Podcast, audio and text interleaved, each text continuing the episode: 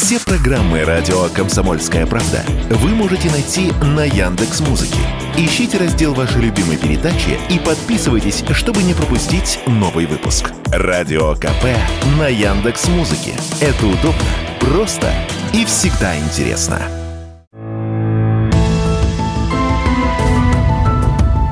Медсовет. Все, что вы хотели знать о медицинских открытиях, новых лекарствах и даже врачебных тайнах. Здравствуйте, в студии Вероника Борисенкова, в эфире программа «Медсовет». Будем говорить о медицинских открытиях, новых лекарствах, врачебных тайнах, узнаем последние новости из мира медицины, неизвестные факты об известных болезнях и, конечно, будем общаться с экспертами и врачами. Здоровые новости. Глава Минздрава заявила о подъеме заболеваемости коронавирусом в России. Она выросла на 22%, но при этом число госпитализации остается небольшим, так как течение этой болезни сейчас не обладает агрессивными формами, сказал Михаил Мурашко. Ранее в Роспотребнадзоре называли рост заболеваемости гриппом, ОРВИ, COVID-19 в осенний период прогнозируемым. Причины – холодная погода и увеличение контактов между людьми после летних отпусков.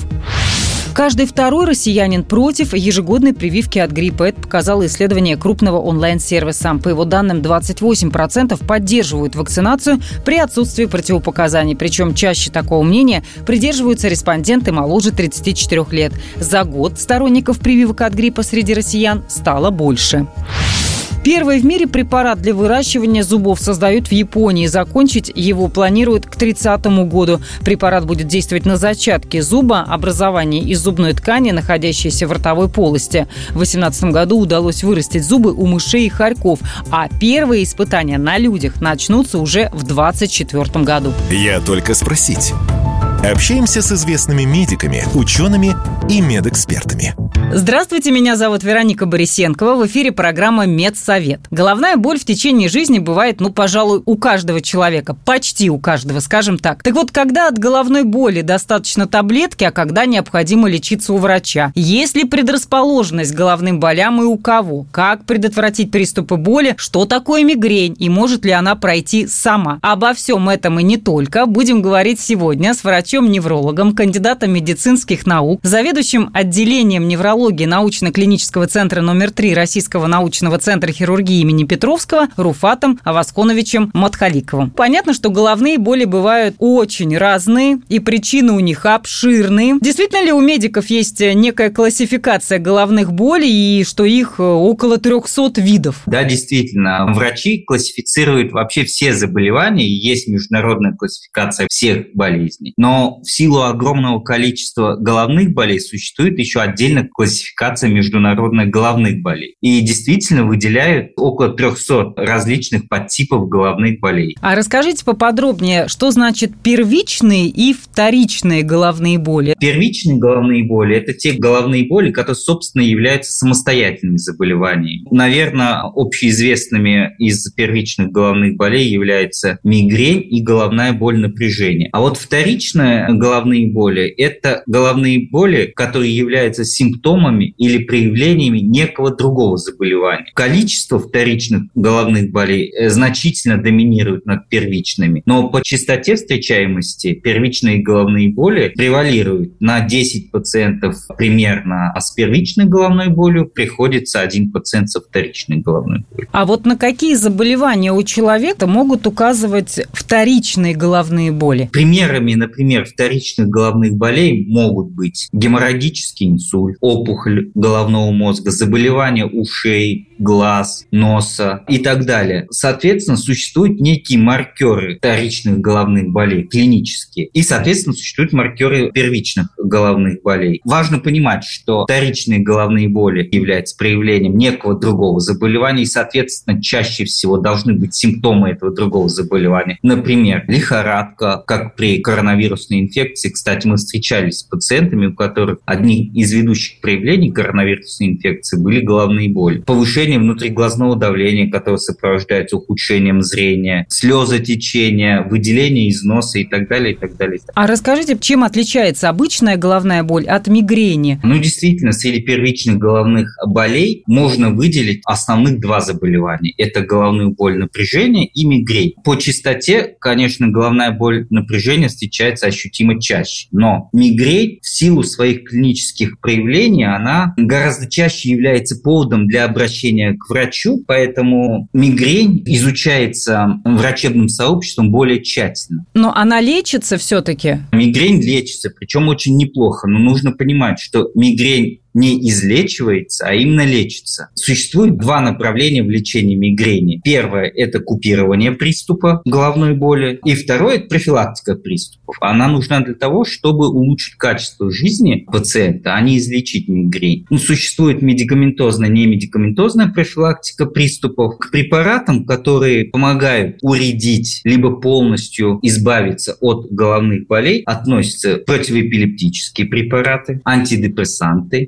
некоторые препараты, снижающие артериальное давление. Справедливости ради нужно сказать, что понимания, как работают эти препараты, у нас нет. А подозреваю, что эффективность их была подтверждена абсолютно случайным образом назначением по параллельным заболеваниям у пациентов с мигренью. А доктора заметили, что препараты снижают частоту головной боли, доказали это и, соответственно, ввели в рекомендации. Также нужно отметить, что для профилактики профилактики приступа применяет в настоящее время ботулинический токсин. Особенность его применения заключается в том, что исследования показали его эффективность только при хронической мигрени. При эпизодических формах мигрени он не работает. Также в конце 2020 года в России появились препараты, которые являются препаратами для таргетной терапии мигрени. Они вводятся подкожно один раз в месяц и представляют собой специализированные анти антитела, которые блокируют либо сам белок CGRP, противоболевой белок при мигрени, либо его рецепторы. Особенностью мигрени является то, что она вызывает достаточно выраженную социальную и иногда бытовую дезадаптацию. Пациент не знает, в какое время его застигнет головная боль, при этом он физически абсолютно недееспособен, и среди причин нетрудоспособности во всем мире мигрень находится на третьем месте. А вот все-таки почему она возникает? И у кого? У кого больше предрасположенности? Три раза чаще страдают женщины. А почему? подозревают, что это связано с половыми гормонами, в частности эстрогеном. Подтверждением этого факта является то, что зачастую при беременности приступы мигрени полностью проходят и возвращаются после родов. Даже были попытки профилактики мигрени при помощи женских половых гормонов, но пока они не имеют доказательной базы. Кроме того, к факторам, провоцирующим и вызывающим мигрень относятся избыточный вес, храп, низкая физическая активность, наличие депрессии тревоги, нарушение ночного сна и стресс. А скажите, вот у головных болей и у мигрени в частности есть наследственный фактор? Только мигрень я могу назвать наследственным заболеванием, потому что статистически прослеживается наследственность примерно у 50% пациентов, страдающих мигрень. Существуют даже специальные формы мигрени, которые называются семейная гемиплегическая мигрень, где наследственность абсолютная. Гены пока достоверно нам неизвестны этого заболевания. Предполагается, что это вообще комплекс каких-то генов. Не все таблетки и лекарства могут помочь при головной боли. Почему? Возможно, действительно существует у каждого человека предрасположенность к какому-то определенному анальгетику. Но чаще всего пациент совершает ошибки определенные при приеме анальгетика, и поэтому анальгетик условно плохо работает. Какие это ошибки? Первое. Препарат принимается поздно, то есть его нужно принимать как можно раньше. Далее. Нужно принимать правильную дозу препарата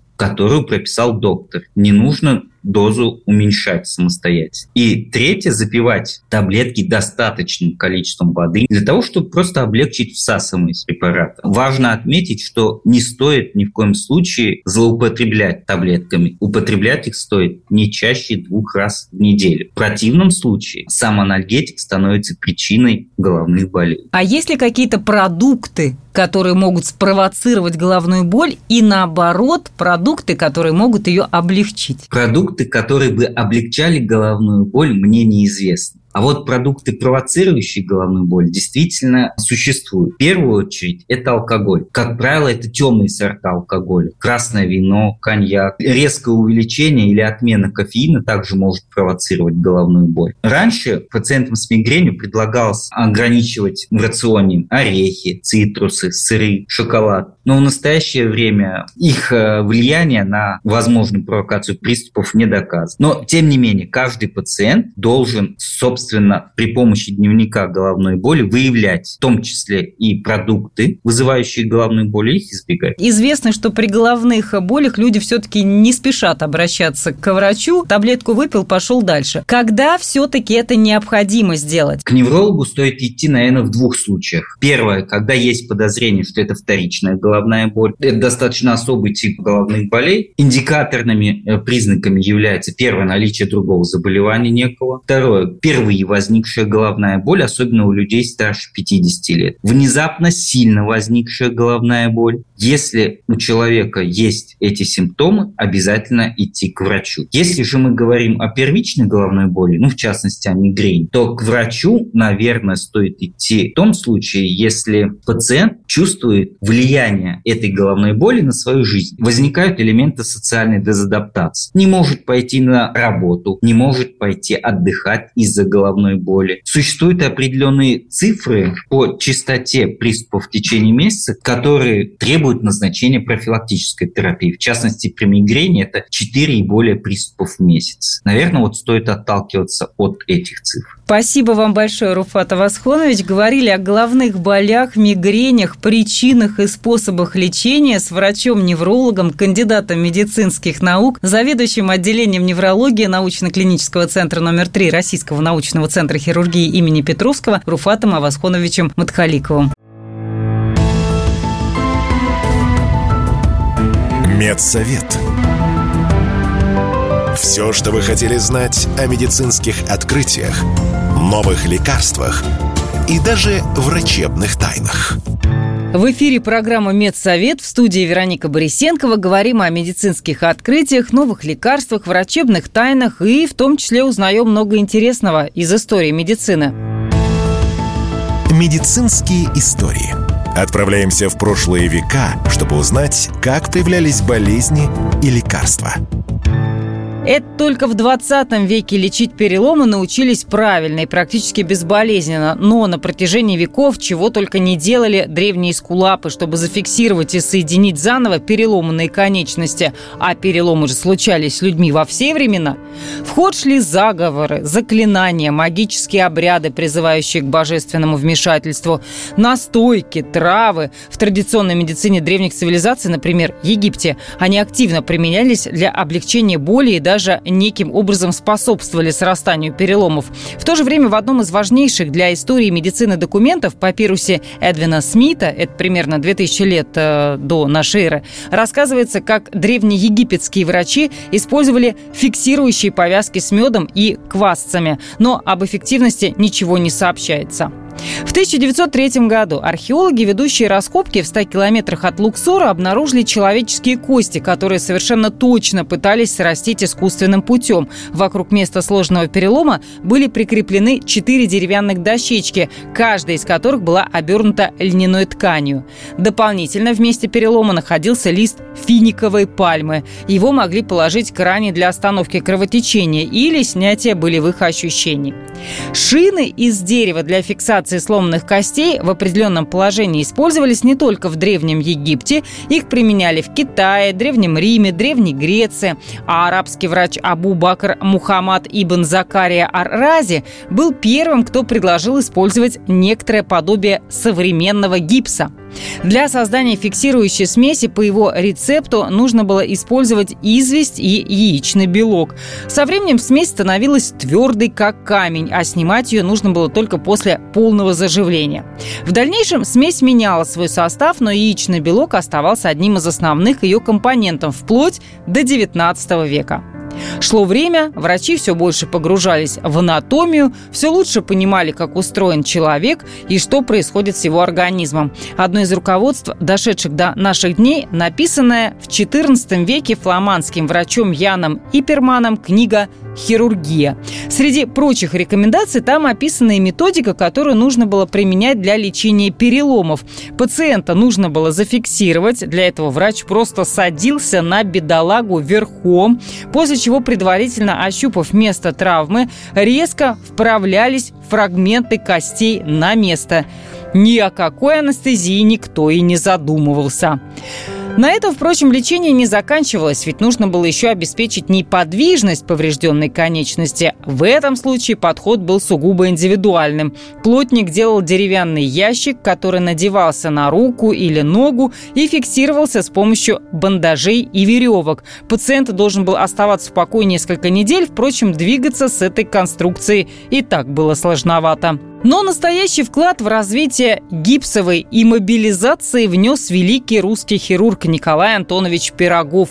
Именно он в XIX веке во время Крымской войны впервые в истории медицины применил метод гипсования переломанных рук и ног. А идея эта возникла в его голове после посещения мастерской скульптора Николая Степанова. Пирогов с интересом наблюдал за работой художника с гипсом, ведь ему давно не давал покоя тот факт, что многие раненые становятся инвалидами в результате неправильного правильного сращивания костей и тканей. Хирург уже пробовал фиксировать переломы с помощью крахмальных повязок, но результат был неудовлетворительным. А гипс оказался именно тем спасительным материалом, который отлично фиксировал, быстро высыхал и обладал нужной прочностью. Во время Крымской войны Пирогов начал активно применять гипсование, поставив его на поток. Изобретение хирурга приводило к быстрому выздоровлению, а впоследствии стало незаменимым в травматологической практике. И метод гипсования успешно используется по всему миру до сих пор. Говорит, что в России планируют начать продажу лекарств в рассрочку онлайн. Такую нишу хочет занять один из аптечных маркетплейсов. Услуга может быть востребована только в отношении дорогих медикаментов, говорят эксперты. Сейчас в рассрочку покупают, как правило, биологически активные добавки. Юрий Кораблев поговорил с участниками рынка. В России запустят сервис для онлайн-продажи лекарств в рассрочку. О том, что один из маркетплейсов готовится к запуску подобного нового проекта, сообщают ведомости со ссылкой на представителя компании «Источники». По словам экспертов, платформа намерена занять пока еще свободную нишу, а сама услуга будет востребована только для дорогих лекарств. Опрошенные изданием эксперты считают, услуги по онлайн-рассрочке для препаратов для здоровья предоставляют маркетплейсы только в отношении биологически активных добавок, а не лекарств. Сервис сервис может быть востребован среди потребителей из-за роста розничных цен на препараты, заявила радио КП исполнительный директор Ассоциации независимых аптек Виктория Преснякова. У пациентов э, при покупке дорогостоящих препаратов эта услуга может пользоваться спросом. Но это риски для аптек определенные, мы с вами должны это понимать, это финансовые риски. И на сегодняшний день у нас у некоторых аптеков в регионах была такая опция, но сказать, что она стала сильным э, преимуществом этих аптек и пользовалась спросом, пока нельзя. Можно сказать, что только при подорожании лекарств и при покупке дорогостоя, как я уже сказала, да, это будет пользоваться спросом. Услугой покупки лекарств в рассрочку, скорее всего, будут пользоваться люди, которым неожиданно назначили дорогое лечение. Многие просто не готовы отдать больше 10 тысяч рублей за препараты в один момент. Но тенденция – это плохая и сигнал государству, что нужно что-то менять в политике обеспечения лекарствами, отметила в разговоре с Радио КП директор Института экономики здравоохранения Высшей школы экономики Лариса Попович точно лекарства – это не предметы, которые нужно покупать в кредит. Если тебе необходим этот препарат, то и он по жизненным показаниям необходим, то значит тебе его должны предоставить, и государство должно сделать все для того, чтобы тебе этот препарат был доступен. И речь может идти все-таки о том, что эта ситуация должна подтолкнуть государство к принятию решения о лекарственном страховании, о котором мы так долго говорили. Еще не хватало потом начинать в кредит оплачивать медицинскую помощь, о чем э, там, на Западе многие, к сожалению, с чем они знакомы. Нам это точно не нужно.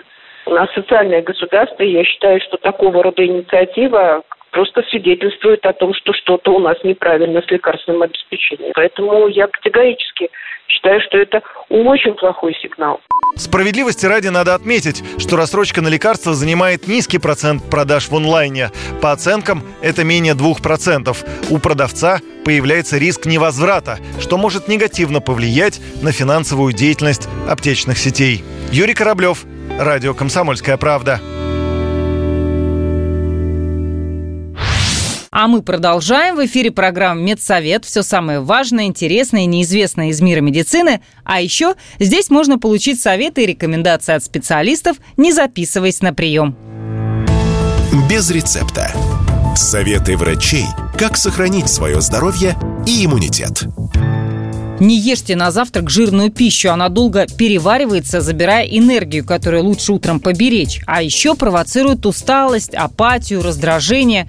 Также продукты, содержащие большое количество сахара, провоцируют накопление жира в организме и вызывают быстрое чувство голода. Об этом сообщает врач-диетолог Ирина Мансурова. Она напомнила, что завтрак – это первый и наиболее важный прием пищи, который обеспечивает человеку прилив энергии и бодрости. Лучшее время для него с 7 до 9 9 утра. Садиться есть надо через 20-30 минут после пробуждения, выпив натощак стакан воды комнатной температуры. Она поможет пищеварительной и эндокринной системам подготовиться к приему пищи. При этом от холодной воды и других напитков лучше отказаться, так как они замедляют метаболизм и ухудшают кровообращение. Завтрак должен содержать около 30% суточной нормы калорий. Лучше всего есть утром белковую пищу в сочетании со сложными углеводами.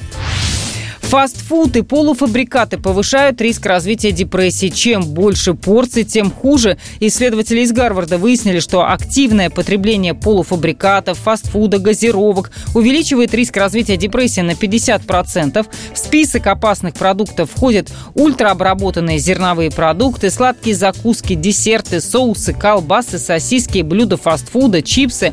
Эти продукты разрушают полезный микробиом в кишечнике, который играет важную роль в метаболизме и производстве белков, активирующих работу мозга. А еще перечисленные продукты выводят из организма магний, регулирующий нервную систему. Если вам предстоит не спать всю ночь, то лучше запланировать для себя два захода на дневной сон. Это утверждают японские ученые. Сначала вздремнуть полтора часа, а позже еще один краткий 30-минутный сон. Такой режим оптимальный для предотвращения усталости. Полный цикл сна занимает 90 минут. Сон в течение большого времени лишь измотает организм. А 30-минутный отдых или меньше поможет повысить бдительность, внимательность и уровень энергии. Этот режим подходит не только для тех, кто работает в ночную смену, например, медики, но и для молодых мам, которым нужно и за детьми ухаживать, и успевать работать. С вами была программа «Медсовета» Вероника Борисенкова. Не болейте и будьте здоровы!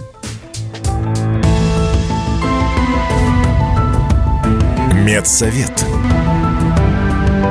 Все, что вы хотели знать о медицинских открытиях, новых лекарствах и даже врачебных тайнах –